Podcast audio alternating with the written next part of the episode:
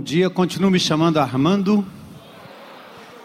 Muito bom estar aqui hoje de manhã. Esse, esse, esse momento aqui de manhã é muito precioso, né? Café da manhã, chegada, né? Estacionamento, as árvores. Muito bom, muito bom. Bom é a gente estar aqui num grande encontro do povo de Deus e a certeza da presença do Espírito de Deus no nosso meio. Acho que cada passo que a gente dá aqui, cada abraço, cada sorriso, né, é uma, uma demonstração da graça de Jesus. Os cânticos, né? Sim, coisa preciosa demais para cada um de nós. Convido você a abrir comigo em, em Efésios, no capítulo 4. Efésios, capítulo 4.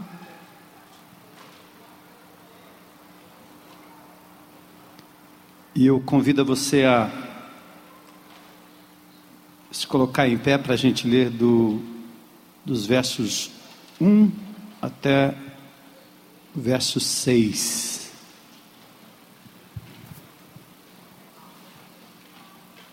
Talvez só um retornozinho para mim, que eu acho que eu estou me ouvindo igual vocês estão me ouvindo aí. Só melhor o retorno que eu estou ouvindo lá fora. Isso. Senão eu grito demais. Essa é uma carta do apóstolo Paulo à igreja em Éfeso, uma igreja na Ásia Menor, igreja muito amada, tem toda uma epístola com, assim, com muitos ensinos, né? uma carta com muitos ensinos profundos. Ele, ele começa falando das bênçãos espirituais, dos lugares celestiais, tudo que Jesus proveu para nós no capítulo 2 ele mostra como nós estávamos e como nós nos tornamos completamente mortos em Cristo, agora vivos, ressurretos. Tudo que nós ganhamos em Cristo Jesus, no capítulo 2 ele enfatiza que tudo foi feito mediante a graça, não nos custou nada, mas custou a vida de Jesus.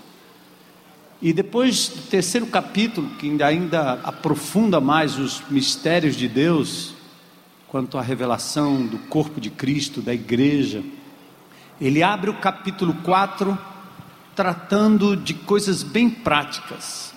E uma delas é sobre a unidade do corpo de Cristo.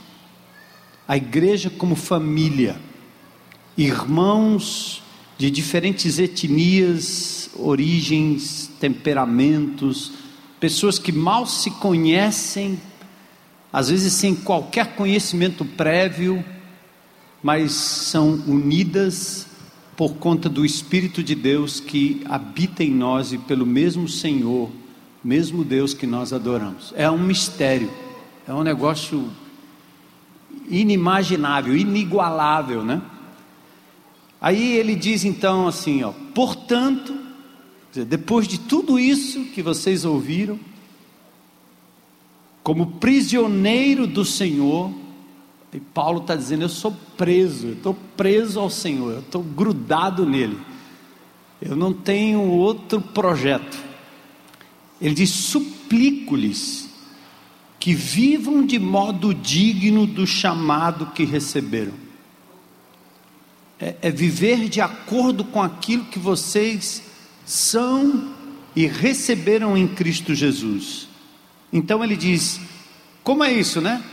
Sejam sempre humildes e amáveis, tolerando pacientemente uns aos outros. Percebe? A doutrina se torna algo absurdamente prático o caráter de Cristo, quando vaza no seu povo, dá nisso: humildade, amabilidade, tolerância paciente uns aos outros. Façam isso em amor. É o amor que não não pede, não quer só receber, mas dar. Façam todo o possível seja, é um esforço, é uma disciplina. Façam todo o possível para se manterem unidos no espírito ligados pelo vínculo da paz. Por quê? Quando ele diz faça um esforço, ele está dizendo já foi feito tudo que é possível fazer para se manter unidade entre nós. Mas vocês precisam se esforçar. Aí ele termina dizendo assim, né? Pelo menos esse pensamento inicial. Por que todo esse esforço? Porque há um só corpo, uma só igreja, um só corpo de Cristo, um só espírito, não vários. Assim como vocês foram chamados para uma só esperança. Nós não temos esperanças divergentes, diversas, é uma só. Isso é o que nos une a um só Senhor, uma só fé, um só batismo, um só Deus e Pai de tudo, o qual está sobre todos, em todos e vive por meio de todos. É assim que ele justifica o porquê da necessidade do nosso esforço para preservarmos e colocarmos em prática aquilo que ele já providenciou. Ninguém produz unidade, já foi produzido por Jesus ao nos dar o mesmo Espírito. Vamos orar para que o Espírito de Deus fale conosco hoje de manhã sobre ah, uma faceta importante da manutenção dessa unidade. Pai, nós continuamos na tua presença, adorando e louvando o teu nome, como temos feito aqui por meio de cânticos, ofertas por meio desse testemunho fabuloso desta família, Senhor, entregando a filhinha ao Senhor, dando testemunho claro de restauração plena da adicção, Senhor. Poderia ser simplesmente mais um jovem morto, mais uma criança abandonada, mais uma família quebrada, Senhor mas a gente vê aqui o testemunho claro do teu poder, do poder do Espírito Santo de Deus e daquilo que Jesus fez na cruz do Calvário. E hoje pela manhã nós pedimos que o Senhor ah, trabalhe no nosso coração, para que a gente, ao longo de tudo que vai ser dito aqui, daqui em diante, Senhor, possa introjetar, o Senhor possa introjetar, colocar na nossa mente e coração aquilo que o Senhor quer que nós façamos para honrar e glorificar o Teu nome e fazermos jus a esta comunidade, família que somos, um só corpo e a tudo que o Senhor fez na cruz do Calvário por nós. Pedimos que o Senhor abençoe cada um aqui, suas necessidades, suas lutas familiares, financeiras, lutas com a saúde, Senhor misericórdia do nosso estado, misericórdia da nossa cidade, misericórdia do nosso país. Senhor, assume o controle absoluto de todas as coisas e leva esse país a um bom termo, Senhor. Que a tua graça minore os danos que estão sendo feitos por homens corruptos que assumiram o controle do nosso país há anos, Senhor. Misericórdia.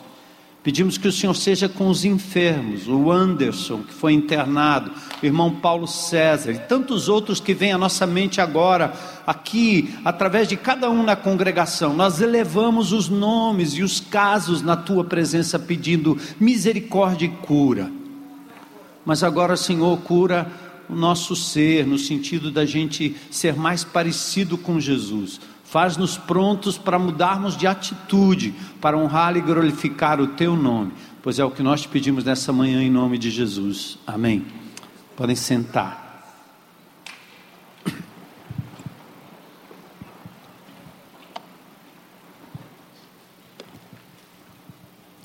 Bom, para começar a falar sobre unidade, eu gostaria de perguntar assim: quantos de vocês, não precisa levantar a mão, já passaram adiante notícias falsas,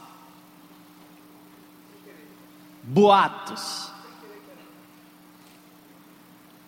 Na internet, você passou uma notícia que depois descobriu não era nada daquilo.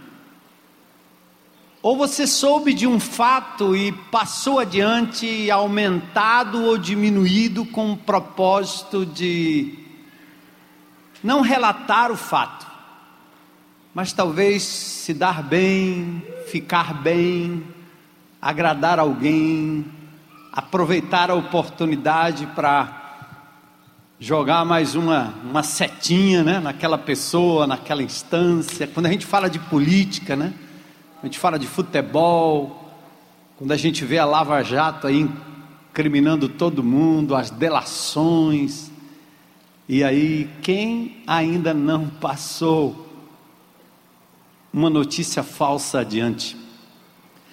Agora, você já imaginou que Boatos podem destruir a reputação de uma pessoa, ou arruinar uma empresa, ou ainda causar dano à saúde de muita gente. O termo técnico, né? Existe um termo técnico para esses boatos da internet, que às vezes podem gerar morte.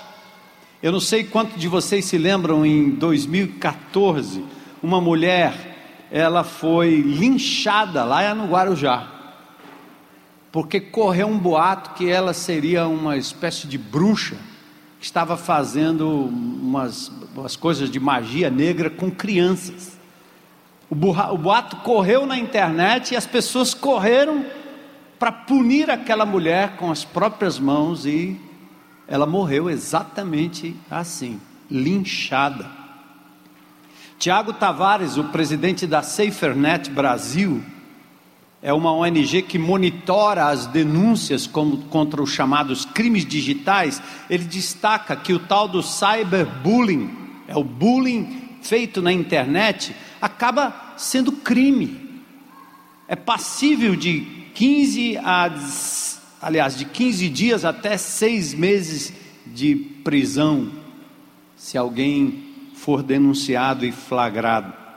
Até um site chamado denuncie.org.br, que registra até denúncias anônimas, onde você pode colocar lá o endereço eletrônico de uma notícia falsa, ou no caso do WhatsApp, se algo falso vai pelo WhatsApp, você pode ir na delegacia de repressão aos crimes digitais porque quem frequenta muito a rede social é completamente vulnerável e aberto a esse tipo de coisa.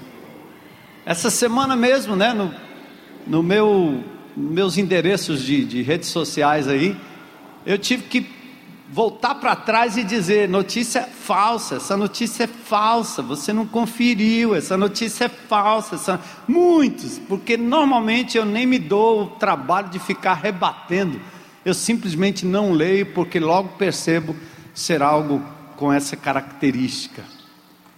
Por exemplo, né? A história dos flanelinhas jogando ácido nas pessoas, né? De repente passa todo mundo, é como se todos os flanelinhas de todas as cidades fossem jogar ácido em alguém, né?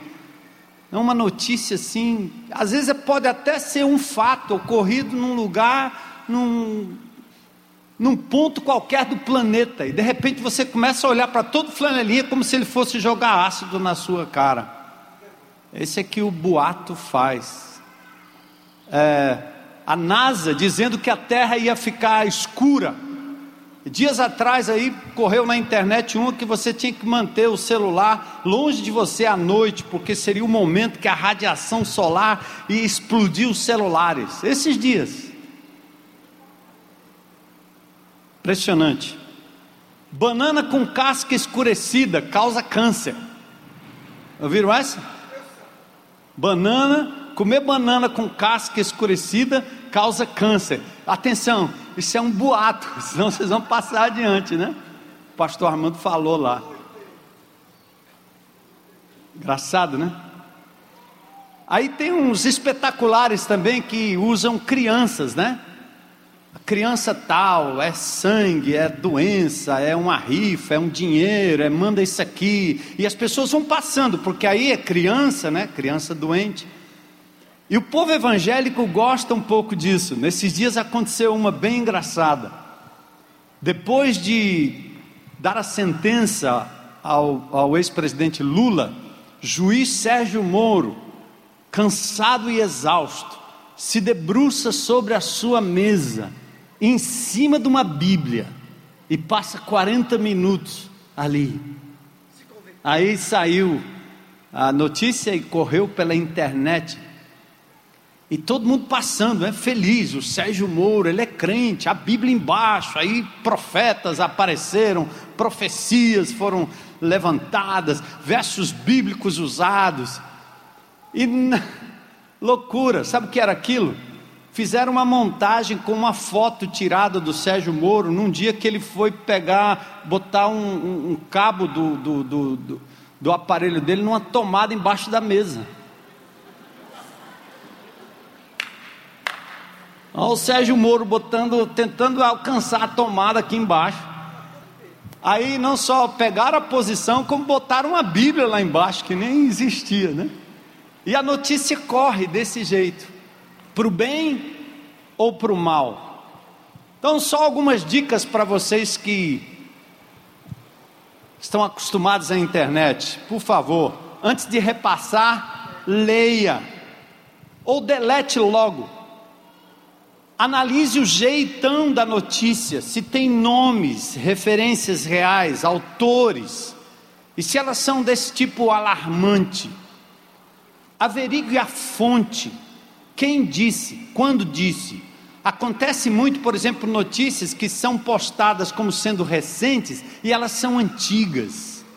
Às vezes tem 5, 10 anos, as datas são completamente furadas. É a mesma coisa que alguém pegar um retrato seu lá atrás. Imagine os meninos das casas de recuperação, imagine a minha própria vida se alguém tirasse um retrato na minha infância, eu fazendo as loucuras que eu fazia e tentar estampar e dizer: esse aí é o pastor da IBC. Então, às vezes, nós temos notícias que são veiculadas, quer contra os petistas, contra os PMDBistas, contra os PSDBistas, não interessa, quer que sejam contra a esquerda, contra a direita, às vezes são falácias e são coisas trazidas lá do passado com o fim de denigrir a imagem, denigrir a imagem das pessoas. Atentem, cuidado com o conteúdo apelativo.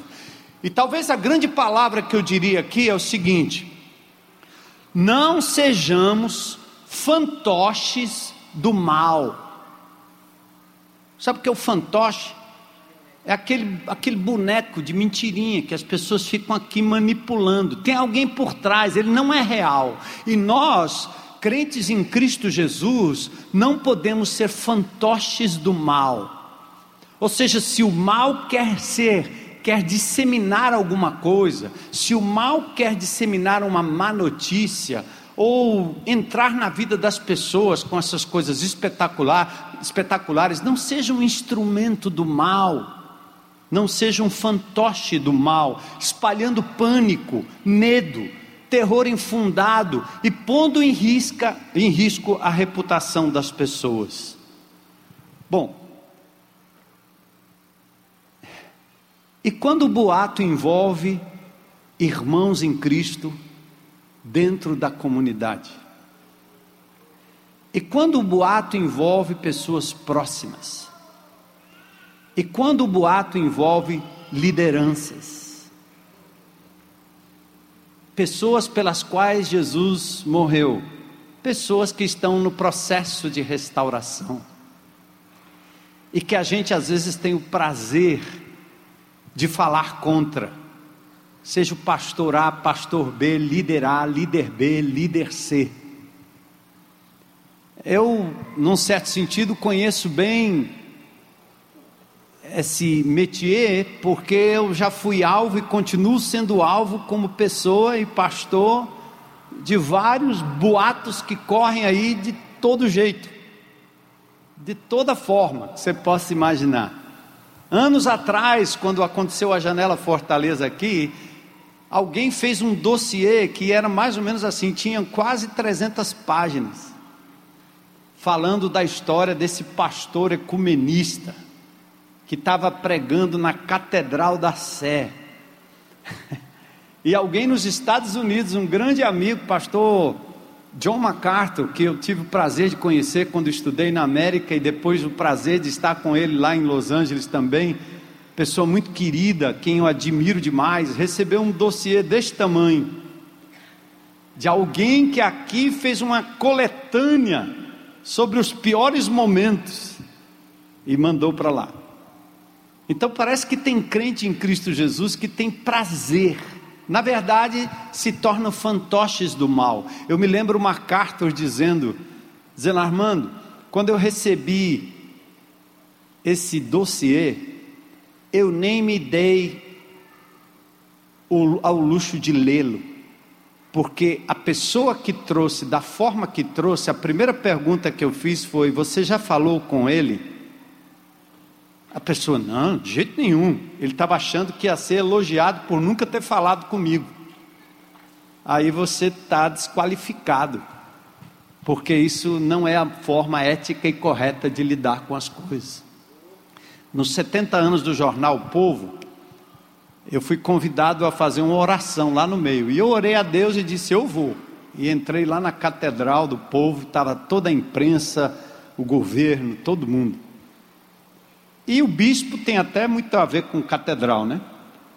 Aí me disseram que eu ia ter uma palavrinha, uma oração rápida. E pela graça de Jesus, quando chegou a minha vez, eu disse: Eu não vou fazer uma oração rápida de jeito nenhum.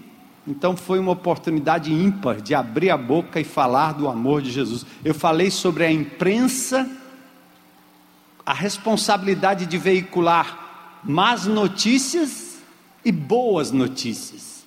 E que a imprensa estava tão, é, assim, tão atolada em más notícias, que eu disse: existe uma boa notícia. E a boa notícia é o Evangelho, é Jesus que transforma. E aí, pronto. Então foi, foi bom demais, né?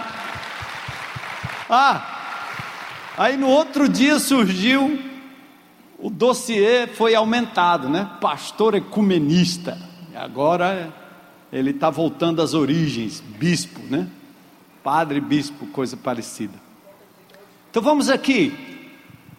Vamos no nível mesmo do irmão, da irmã, do amigo em Cristo. Será que existe fofoca, boato, calúnia, mentiras espalhadas no meio do povo de Deus?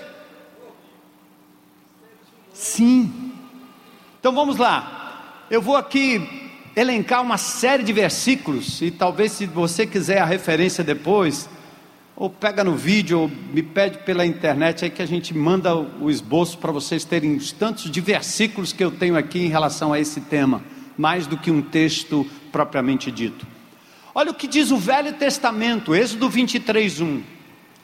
Não faça declarações falsas e não seja cúmplice do ímpio sendo-lhe testemunha mal intencionada. Não faça declarações falsas. Levítico 19, 16.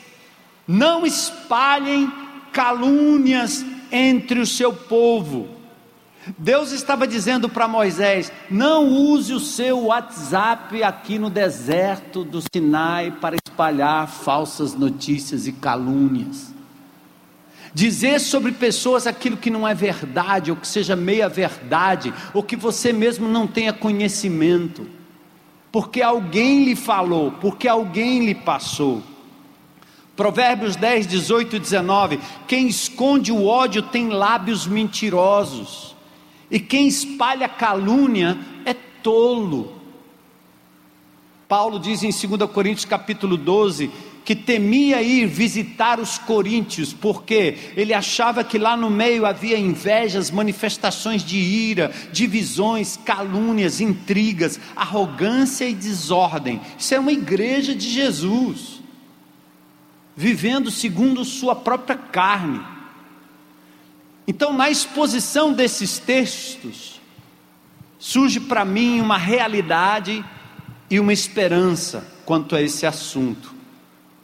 E eu cito Provérbios capítulo 9, versos 7 e 8. Diz assim, ó: O que repreende o escarnecedor traz afronta sobre si. Toda vez que você chama a atenção de alguém que é ímpio, de alguém que é mau, você acaba trazendo contra você mesmo, sobre você, a afronta. Mas o texto diz também: quem repreende o sábio vai ser amado por ele. Quando a repreensão é dada para pessoas que têm sabedoria, essas pessoas vão dizer: obrigado, porque você me alertou, porque você me ajudou. E é esse o espírito que eu espero sempre encontrar aqui na IBC, todas as vezes que nós usamos a palavra para chamar a sua atenção, que o Espírito de Deus lhe faça compreender e, e entender que é por amor e pela graça, para que você responda em amor. Veja que interessante, nós já mencionamos, eu vou mencionar aqui ou, ou, ou declinar um pouco mais. Qual o preço desta unidade? Se você der uma olhada aí ao redor, as pessoas que estão ao seu redor são absolutamente estranhas. Eu estive ontem no shopping de Messejana, estava comendo ali um negócio light, e uma família se aproxima e me abraça e diz: Pastor, eu lhe vejo bem pequenininho lá na frente, o senhor é diferente. Aí, não, minha irmã, me deu um abraço aqui, a gente começou a conversar. Eu não tinha ideia de quem era, pessoa diferente, pessoa estranha. De repente, um indivíduo que agora há pouco era um bandido, agora é um amigo, agora é um irmão. Um vizinho que eu brigava, que eu lutava com ele, agora se converteu. Eu já vi depoimento de gente que entrou aqui e encontrou um inimigo. E o inimigo tinha se convertido, virou amigo, disse: Não acredito que você está aqui. Estou, rapaz. E agora? Agora a gente se abraça, se ama, porque eu encontrei Jesus, acabou a vingança, não tenho mais motivo. Não é não? Glória a Deus. Talvez a primeira coisa que eu quero chamar a sua atenção, porque você só muda de atitude se você tiver uma motivação forte para isso. A motivação não é a lei. Lembra que semana passada nós falamos sobre isso. Não é porque você tem medo daquilo que Deus está dizendo que vai fazer se você desobedecer que você deve ser obediente. Não, não, não, não, não.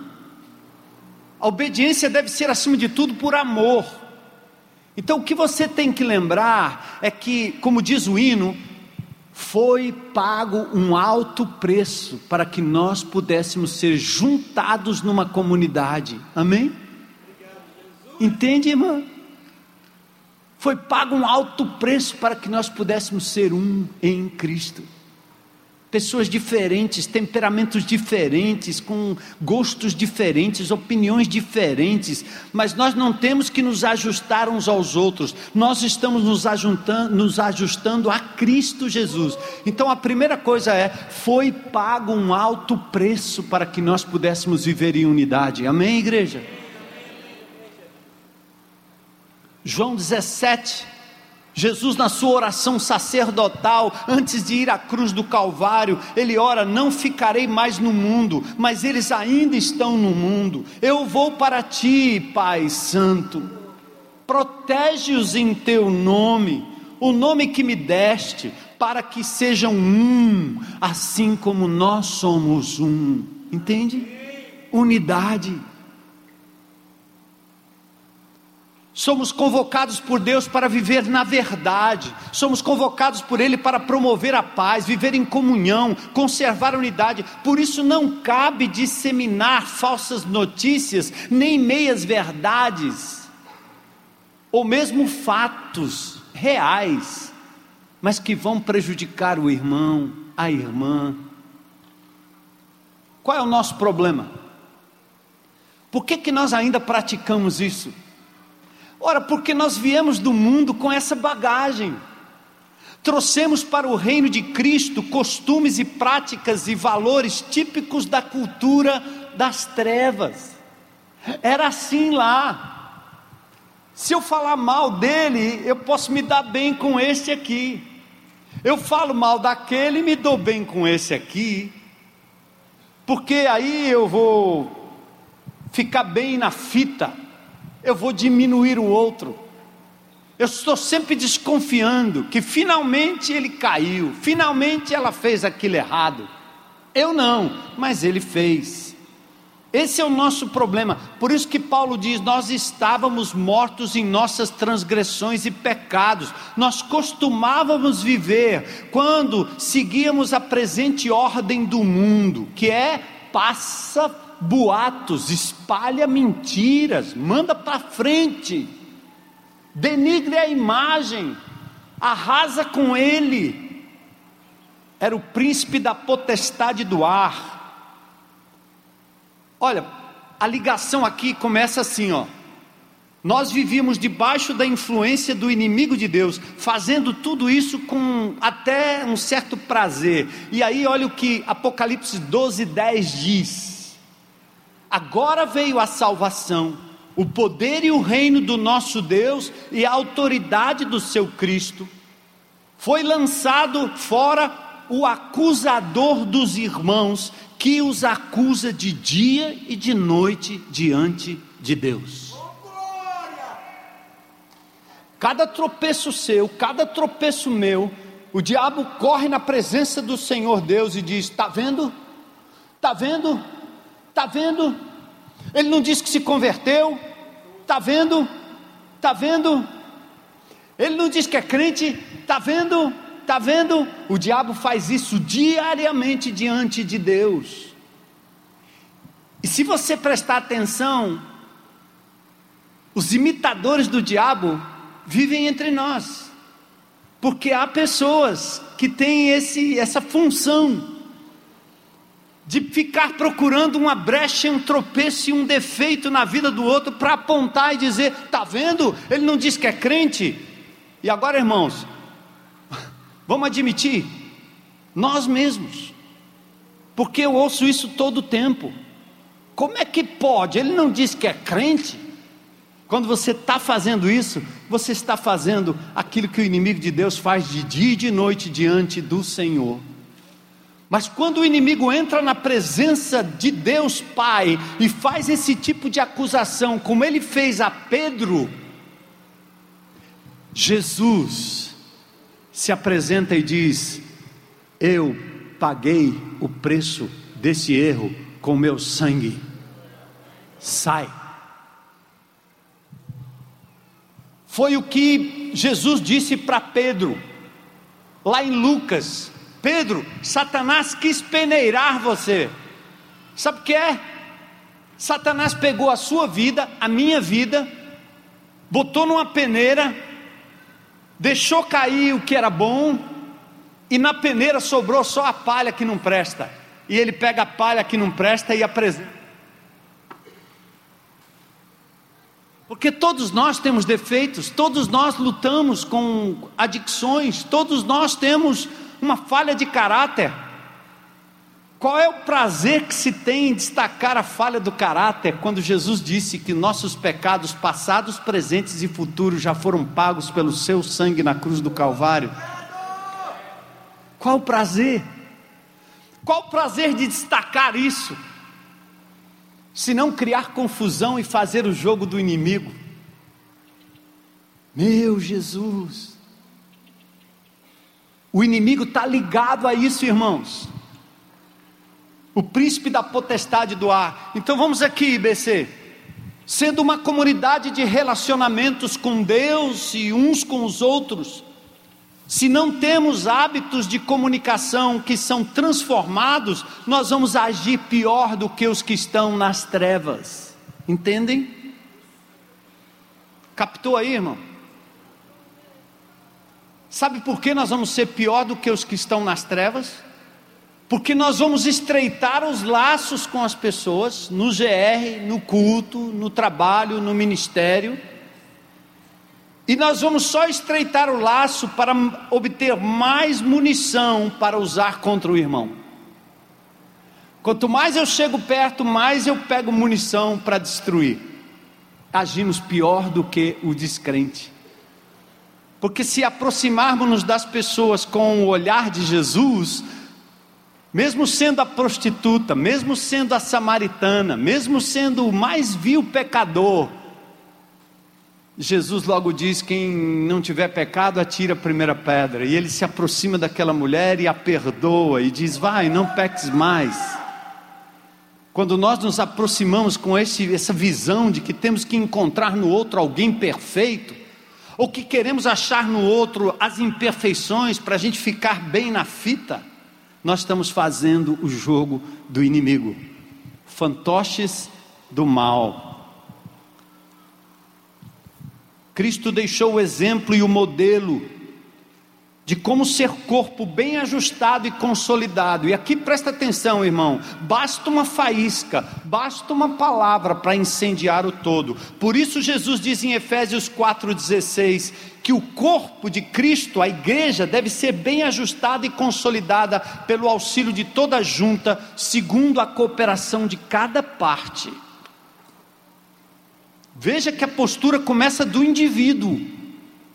Basta uma palavra Basta uma fofoca, basta um boato, basta um WhatsApp, basta uma publicação na rede social, basta uma conversa de pé de ouvido. Sua casa, sua reputação, seu trabalho, suas relações com seu GR, grupo de relacionamento, seu ministério, sua igreja, seus líderes, todos estão sendo alvos constantes dos ardilosos planos do inimigo para jogar irmãos contra irmãos fazer da casa de Deus uma casa dividida, achar pecado onde não tem, ou pior, justificar os seus próprios erros, desqualificando os outros. Essa é uma tática minha, sua, nossa, como seres humanos. Quando eu erro, a primeira coisa que eu vou dizer, a mulher que tu me deste. Lembra do Éden? Toda vez que eu erro, eu vou tentar achar a culpa em alguém. Foi a minha mulher, foi o meu marido, foi meu filho, foi meu pai, foi meu patrão, foi meu pastor, foi meu irmão, foi minha irmã, foi meu amigo. Alguém tem que ser culpado. E nós atiramos a metralhadora para esconder os nossos próprios erros. Ao invés de dizermos, Senhor, mesmo que eu errei 10%, é 100% diante do Senhor. Amém, igreja? O discurso pode ser duro, mas é, é para mim também. É para nós. Para a gente não jogar o jogo sujo do inimigo. E que vocês saibam que o que está sendo dito aqui, através do Espírito Santo de Deus agindo em cada um de nós, denuncia o inimigo, derrota o inimigo, nos faz mais fortes em Cristo e traz glória para o nome de Jesus. O mundo vai saber que nós somos discípulos de Jesus. Nós vamos impactar o mundo se nós vivermos em unidade. E para viver em unidade, nós precisamos estar espertos em relação a essas artimanhas do inimigo de Deus. Onde é que tudo começa? Jesus começa com o processo de restauração, por onde começamos o processo de destruição. Atenta aí. Jesus começa o processo de restauração, onde começa o processo de destruição. Ele diz assim, ó, Mateus 18: Se alguém pecar contra ti, o que, que é para fazer? Vai lá,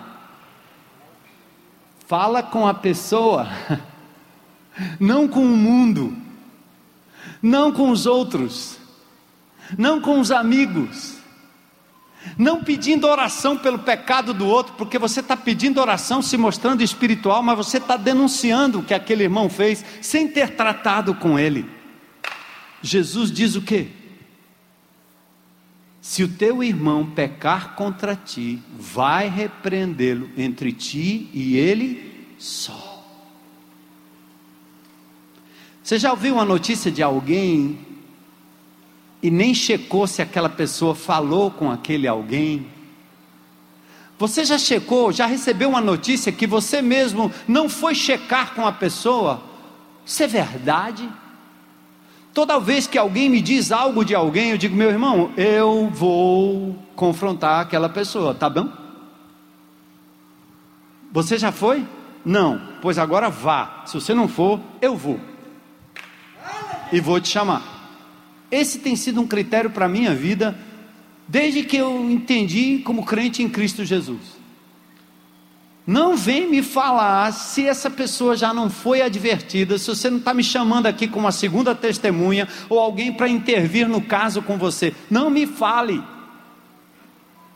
porque eu estarei simplesmente, continuamente repassando, encobrindo o pecado, perdendo a oportunidade de amar aquela pessoa, de ajudá-la a corrigir, como se eu tivesse prazer na sua queda e no seu desvio.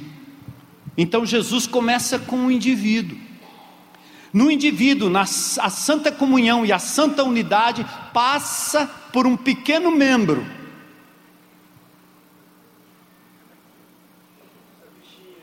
a língua. Tiago já advertiu: todo homem seja pronto para ouvir e tardio para falar. Tiago 1,19. Não refrear a língua é praticar uma religião falsa. Tiago 1,26. No capítulo 3, Tiago usa seis ilustrações para demonstrar o poder da língua, ou agora é o poder do dedinho. Se tivesse o WhatsApp na época do Tiago, ele ia botar lá o dedo. Porque agora a gente fala pelo WhatsApp, né? O marido está na sala, a mulher no quarto e eles passam o WhatsApp. Você quer uma toalha? Você quer uma água? Traz meu sapato. WhatsApp, dentro de casa. Não. Tiago diz assim lá no, nesse capítulo 3: A língua é como um freio, a língua é como um leme, pequeno instrumento que mexe um navio inteiro, é como fagulha que incendeia uma casa basta uma montanha, olha, uma floresta que destruiu recentemente lugares lindos na Califórnia, na Europa, começou com uma centelha. Matou muita gente, uma centelha. A língua é como veneno, a língua é como fonte, é como árvore, videira ou figueira.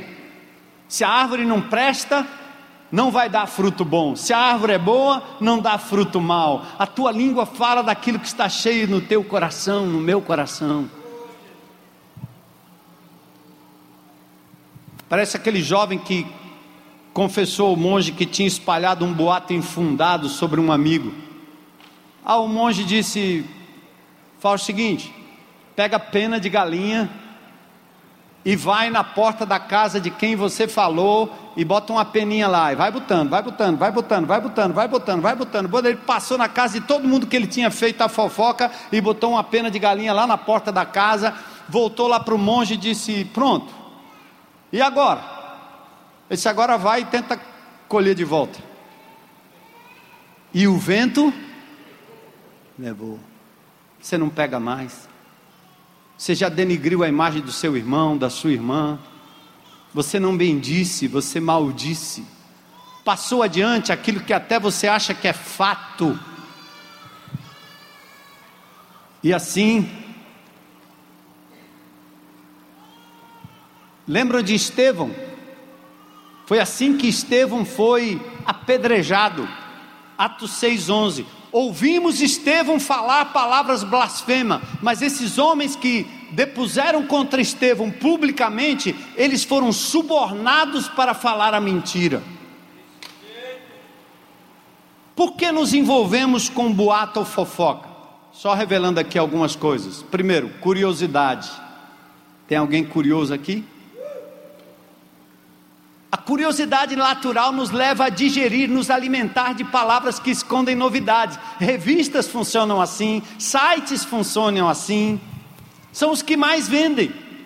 Revista caras, né? Novidades sobre os artistas, sobre a vida dos artistas. Vendem que só, porque nós somos curiosos, queremos saber.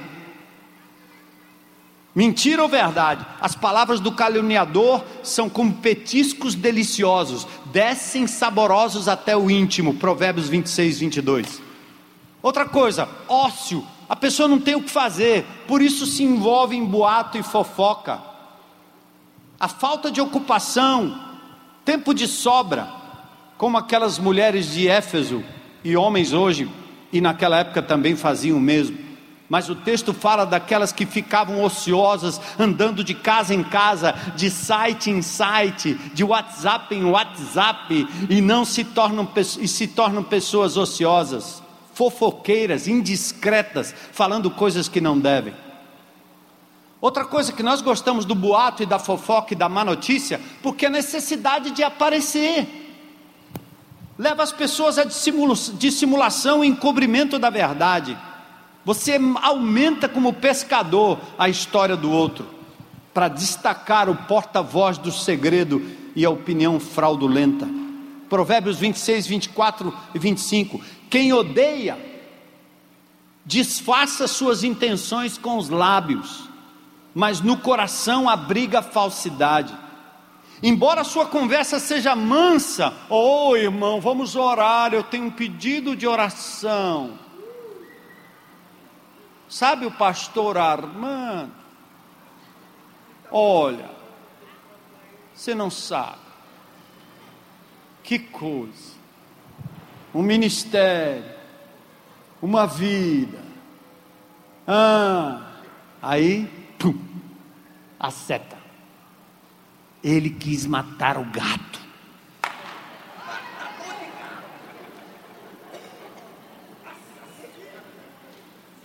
O cara vira aquele. Na minha época tinha o Gil Gomes, né? Aparentemente uma pessoa sã, porém um criminoso. Ah. Um sabor, né? De falar mal.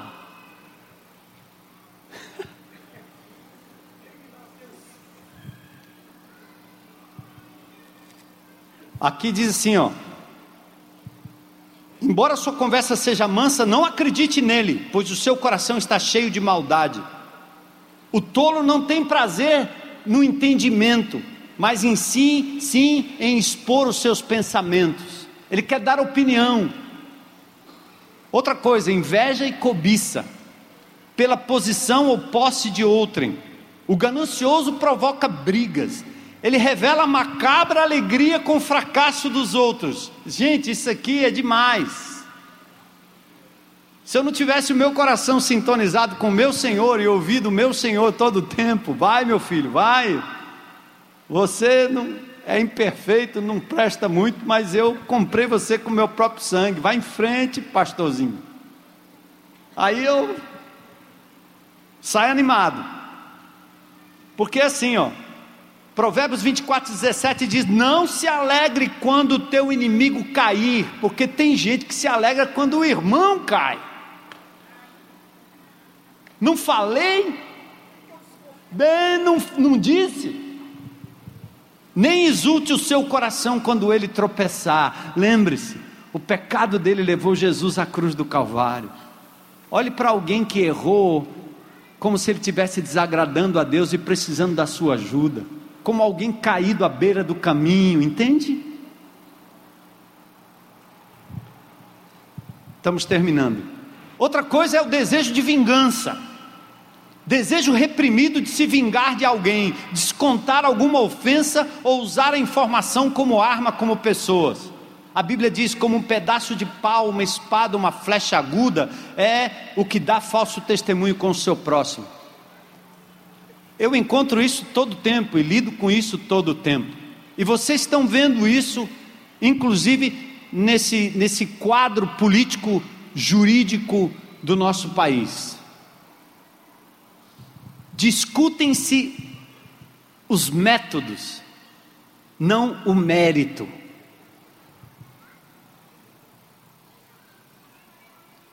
O cara matou mas porque ele foi filmado por uma câmera que não podia filmar, então, coitadinho. O método do flagrante não é legítimo, mas legitima o ato, misericórdia. Então eu vejo pessoas que às vezes cometem um pecado pesado e aí começa a discutir como é que foi o flagrante? Como aconteceu? Como assim? Não interessa o método, Deus viu primeiro. Sim ou não, irmãos? Deus viu primeiro, amém? O método pode ter sido errado, o método pode ter sido ruim, a intenção pode ter sido errada, a intenção pode ter sido ruim, mas não me compete atacar ninguém a não ser dizer: Eu errei, pequei contra ti, Senhor, eis-me aqui e me arrependo do meu feito.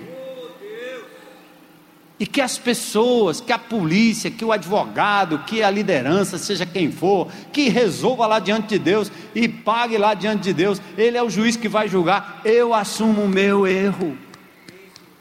E aí eu não começo a atacar, porque o indivíduo que está acuado com o seu próprio pecado, ele vai tentar atacar todo mundo. E, infelizmente, em nome de Jesus, nós fazemos o papel de fantoches do inimigo, porque ouvimos, achamos interessante, compramos a causa da outra pessoa.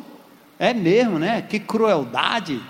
Esse Sérgio Moro é um, é um desgraçado, esse cara. Esse cara não tem coração, ele é um doido, é um maluco. Esse é um, é um ditador. O Sérgio Moro está virando ditador, gente.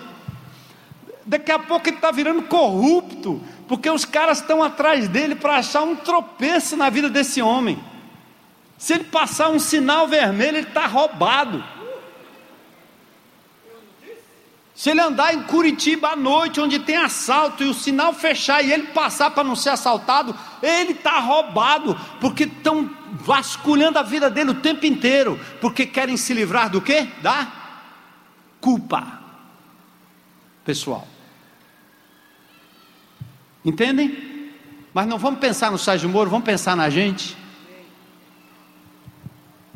E eu estou caminhando para o final aqui. Qual o seu padrão, sua participação como fonte ou meio de propagação do boato? Qual foi o fato torcido que você passou adiante? Não use a verdade como arma.